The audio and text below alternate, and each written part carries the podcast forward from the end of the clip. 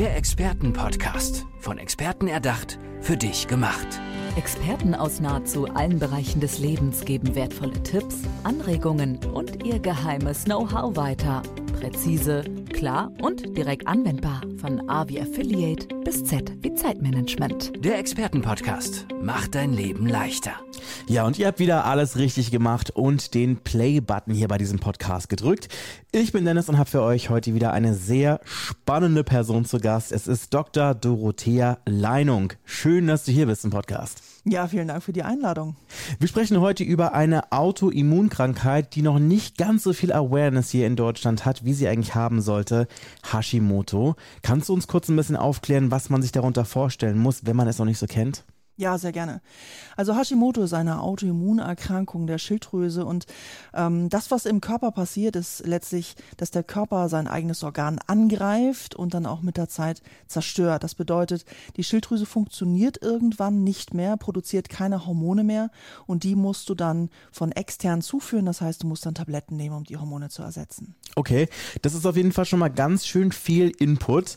Ähm, lass uns vielleicht mal ganz klar verständlich auf die Symptome gehen, die man da auf jeden Fall haben kann. Weil ich glaube, wenn ich das richtig verstanden habe, ist es auch so, dass ganz viele Leute gar nicht wissen, dass sie ähm, betroffen sind. Ganz genau. Weil die Symptome nämlich sehr, sehr bunt und auch recht unspezifisch sind. Also beim Hashimoto hast du sehr, sehr häufig, dass du dich schlapp fühlst, dass du erschöpft bist. Also ein Symptom, das viele Menschen mhm. von uns haben und ähm, was wir als normal hinnehmen.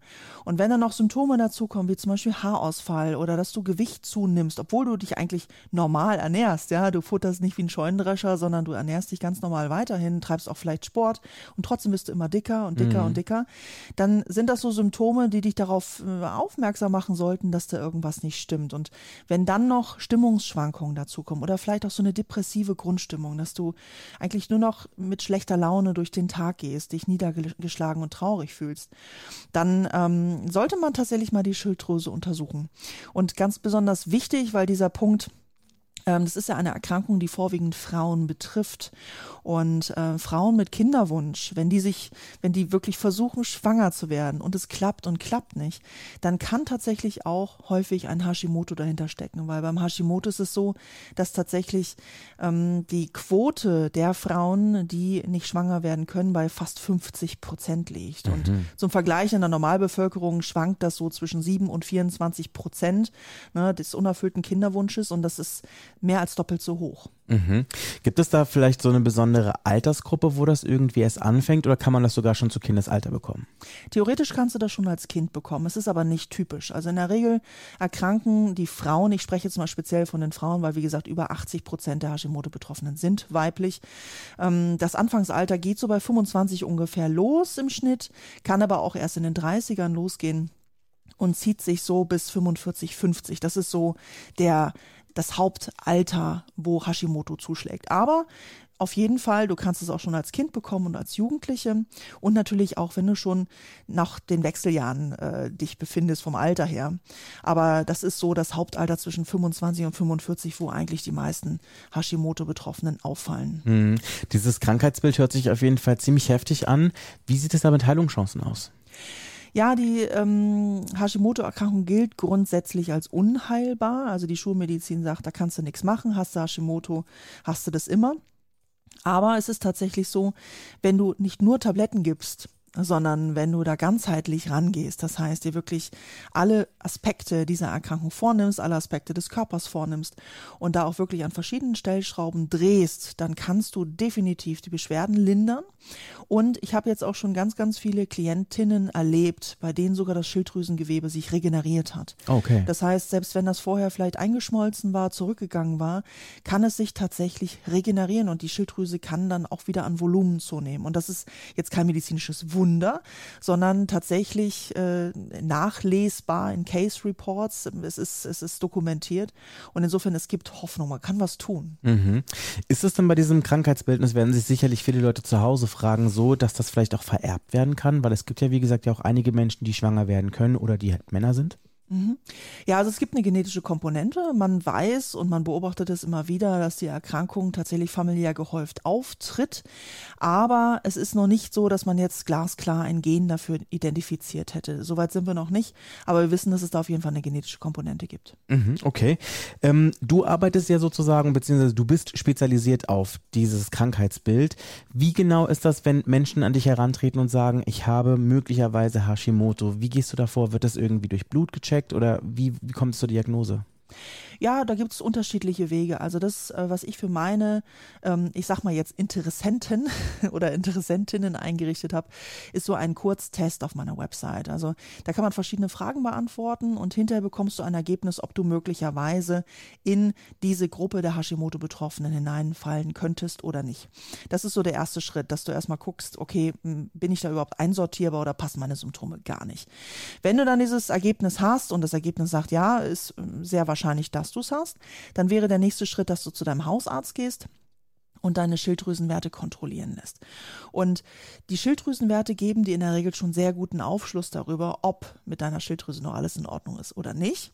Und wenn du dann noch einen Ultraschall der Schilddrüse machen lässt, auch bei deinem Hausarzt, dann hast du eigentlich ein sehr rundes Bild darüber, ob du ein Hashimoto hast. Und wenn der diagnostiziert worden ist, dann kannst du natürlich entweder äh, bei deinem Hausarzt dich mit Tabletten einstellen lassen oder Du machst beides und das würde ich dir in jedem Fall empfehlen, weil, ähm, und mit beidem meine ich eben, dass du Tabletten einerseits erstmal einnimmst, um die Hormone zu ersetzen mhm. und dann dich andererseits aber auch ganzheitlich begleiten lässt, weil Time ist Organ, ja, wenn man das so sagen will.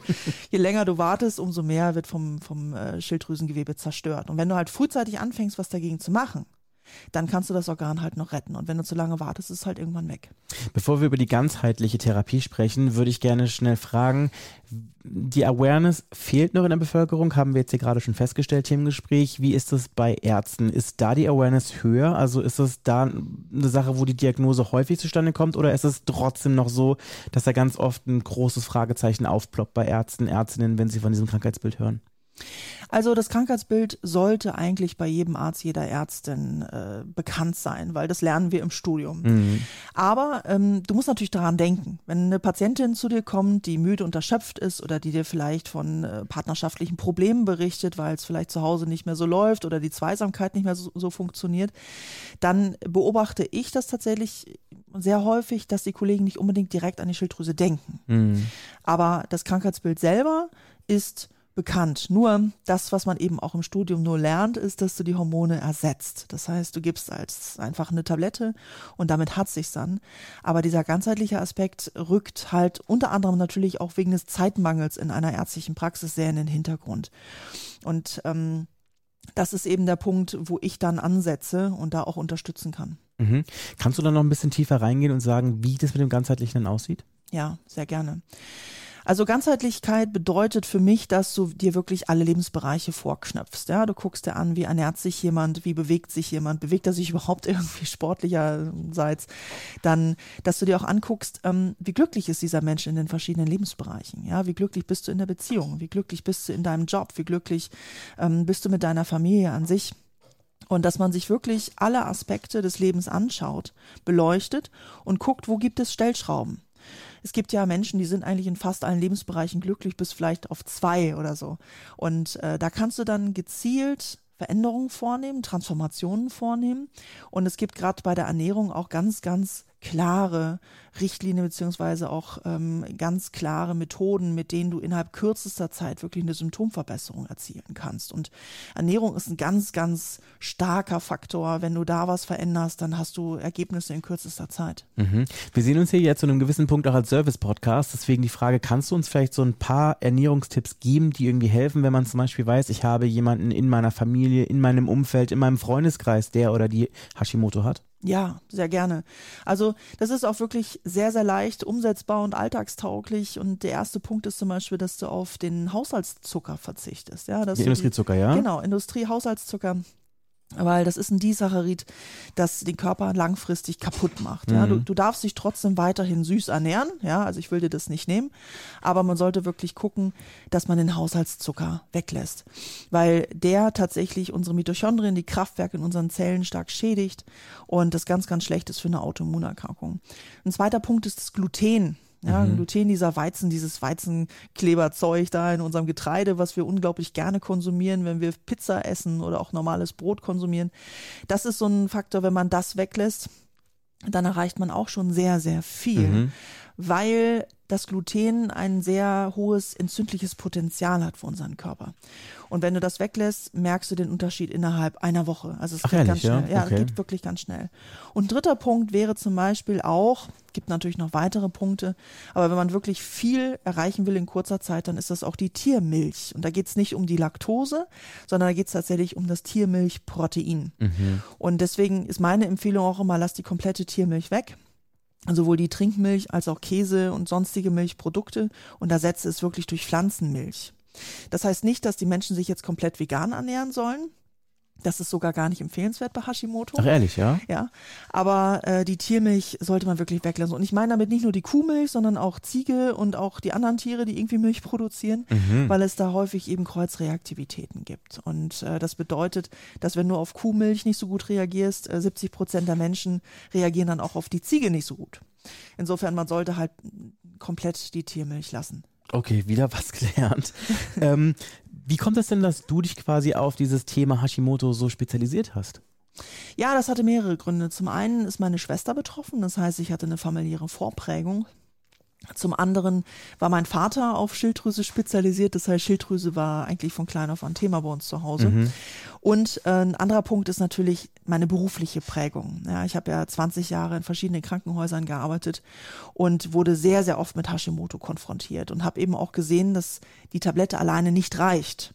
Was man aber erreichen, was man aber Großartiges erreichen kann, wenn man eben ganzheitlich daran geht. Und dadurch, dass eben so viele Menschen betroffen sind mh, und es eben wahnsinnig viele Menschen gibt, die es nicht wissen, war es mir dann eben auch ja wichtig und ich habe es dann tatsächlich auch zu meiner Mission gemacht, da diese Aufmerksamkeit zu schaffen, weil ich habe wahnsinnig viele Frauen in meiner Laufbahn erlebt, die jahrelang unheimlich gelitten haben, die Mhm. auch viel verloren haben dadurch. Ja, also nicht nur körperlich, sondern auch in ihren Lebensbereichen, wo die Partnerschaft kaputt gegangen ist, die Familie zerbrochen ist wegen dieser Erkrankung. Und bis das dann endlich rauskam und sie richtig diagnostiziert worden, das hat 15 bis 20 Jahre gedauert. Und ähm, ich möchte dem einfach ein Ende setzen. Ich möchte, dass, die, dass das Bewusstsein für Hashimoto so stark wird wie für Brustkrebs. Und die Menschen auch frühzeitig zum Arzt gehen, um ihre Schilddrüse retten zu können und auch damit ihr Leben retten zu können. An Hashimoto stirbst du zwar nicht direkt, ja, aber du stirbst einen langsamen Tod, weil du eben sukzessive alles verle- verlierst, was dir lieb und teuer ist. Und ähm, ja, und ich denke, dass, dass es da viele, viele Menschen gibt, denen wir damit gut helfen können. Mhm. Du hast vorhin im Vorgespräch ein Wort ähm, hier äh, fallen lassen, das ich davor noch nicht kannte und ich kann mir auch gut vorstellen, dass viele Menschen, die hier zuhören, das auch noch nie gehört haben, aber ich denke, dass das in diesem Kontext ziemlich spannend und auch interessant ist. Äh, Remission. Was genau ist damit gemeint? Ja, also bei Autoimmunerkrankungen ist es ja so, die Schulmedizin sagt, sie sind nicht heilbar. Und deswegen ist es mir zum Beispiel als Ärztin auch nicht gestattet, von Heilung zu sprechen in diesem Kontext. Und ähm, wir haben uns in der Medizin dadurch beholfen, dass wir sagen, äh, Autoimmunerkrankungen können genauso wie Krebs übrigens in die Remission gehen. Und das bedeutet nichts anderes als Symptomfreiheit. Beim Krebs sprichst du ja auch nicht unbedingt von Heilung, Manche tun das, aber korrekterweise muss man auch beim Krebs sagen, Remission. Das heißt, der Krebs hat sich zurückgezogen. Und genauso ist es auch beim Hashimoto. Der Hashimoto zieht sich auch zurück, die Entzündung zieht sich zurück und kommt hoffentlich auch nie wieder. Aber das ist eben das, was Remission bedeutet. Remission ist nichts anderes als Symptomfreiheit. Mhm. Hashimoto ist dein großes Thema und äh, das ist auch vermutlich der Grund, warum du dein Hashimoto-Programm gestartet hast.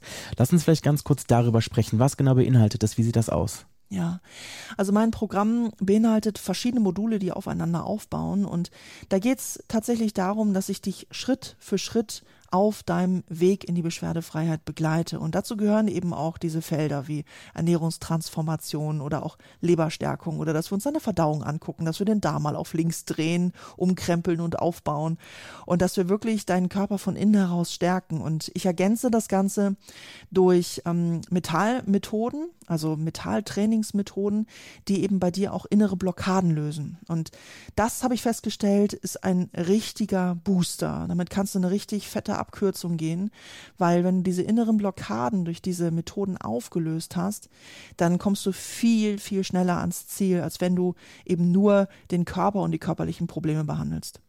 Das ist auf jeden Fall wirklich faszinierend. Dr. Dorothea Leinung, wir müssen noch eine Sache klären. Was ist, wenn jetzt Leute sagen, ich denke, dass ich möglicherweise betroffen werden, äh, betroffen sein könnte oder im grundsätzlich einfach mit dir in Verbindung treten möchte? Wo findet man dich am besten? Ja, da kann man zum Beispiel auf meine Website gehen, die genauso heißt wie ich, also www.dorothealeinung.com. Alles zusammen. Genau, alles zusammen. Und man kann mich auch googeln, da findet man mich direkt eigentlich auch als Hashimoto-Expertin. Und auf meiner Website findet man ganz viel Material. Da gibt es das Quiz, wo man gucken kann, bin ich möglicherweise betroffen von Hashimoto. Da gibt es ganz viele Blogartikel. Da gibt es auch den Link zu meinem Podcast, wo ich auch ganz viel über Hashimoto spreche. Den Link zu meinem YouTube-Kanal, wo es auch nochmal Material gibt. Und da kann man sich dann auch angucken, was ich für Programme gestartet habe. Es gibt auch zum Beispiel die Hashimoto Akademie, wo man sich so kleinere Programme auch herunterladen kann. Und insofern ähm, ja, und wenn man sich auf Instagram gerne mit mir verbinden will, dann geht das natürlich auch. Da heiße ich auch genau so wie im echten Leben, Dr. Med Dorothea Leinung.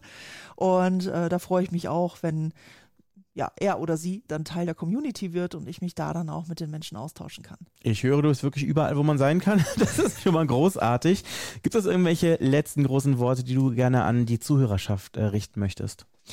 Ja, mir ist es wirklich ein Anliegen, dass wenn du dich in diesen Symptomen in irgendeiner Form wiedergefunden hast, wenn du dich über die Maßen erschöpft fühlst, wenn du schon seit langem versuchst, ein Baby zu bekommen und es äh, einfach noch nicht geklappt hat, wenn du aus unerfindlichen Gründen zugenommen hast und das Übergewicht nicht loswerden kannst oder wenn du seit geraumer Zeit traurig und niedergeschlagen bist, dann denk bitte auch daran, dass es möglicherweise deine Schilddrüse sein kann und lass dich dahingehend untersuchen. Das wäre mir wirklich ein Anliegen. Und ähm, um noch was Fachliches mit auf den Weg zu schicken, lasse bitte nicht nur das TSH, dieses übergeordnete Hormon bestimmen, sondern bitte auch die peripheren Hormone, das FT3 und das FT4, weil dann hast du zumindest schon mal einen Rundumschlag und hast eine mh, genauere Bestandsanalyse deiner Schilddrüse und äh, kannst dann auch relativ sicher sagen, ob bei dir ein Hashimoto vorliegt oder nicht.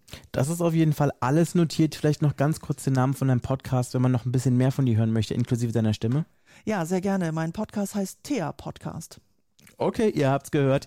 Dr. Dorothea Leinung, vielen, vielen Dank, dass ihr bei mir im Podcast warst. Ja, ich danke dir.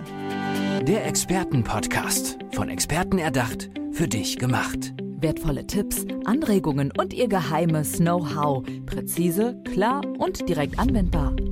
Der Expertenpodcast macht dein Leben leichter.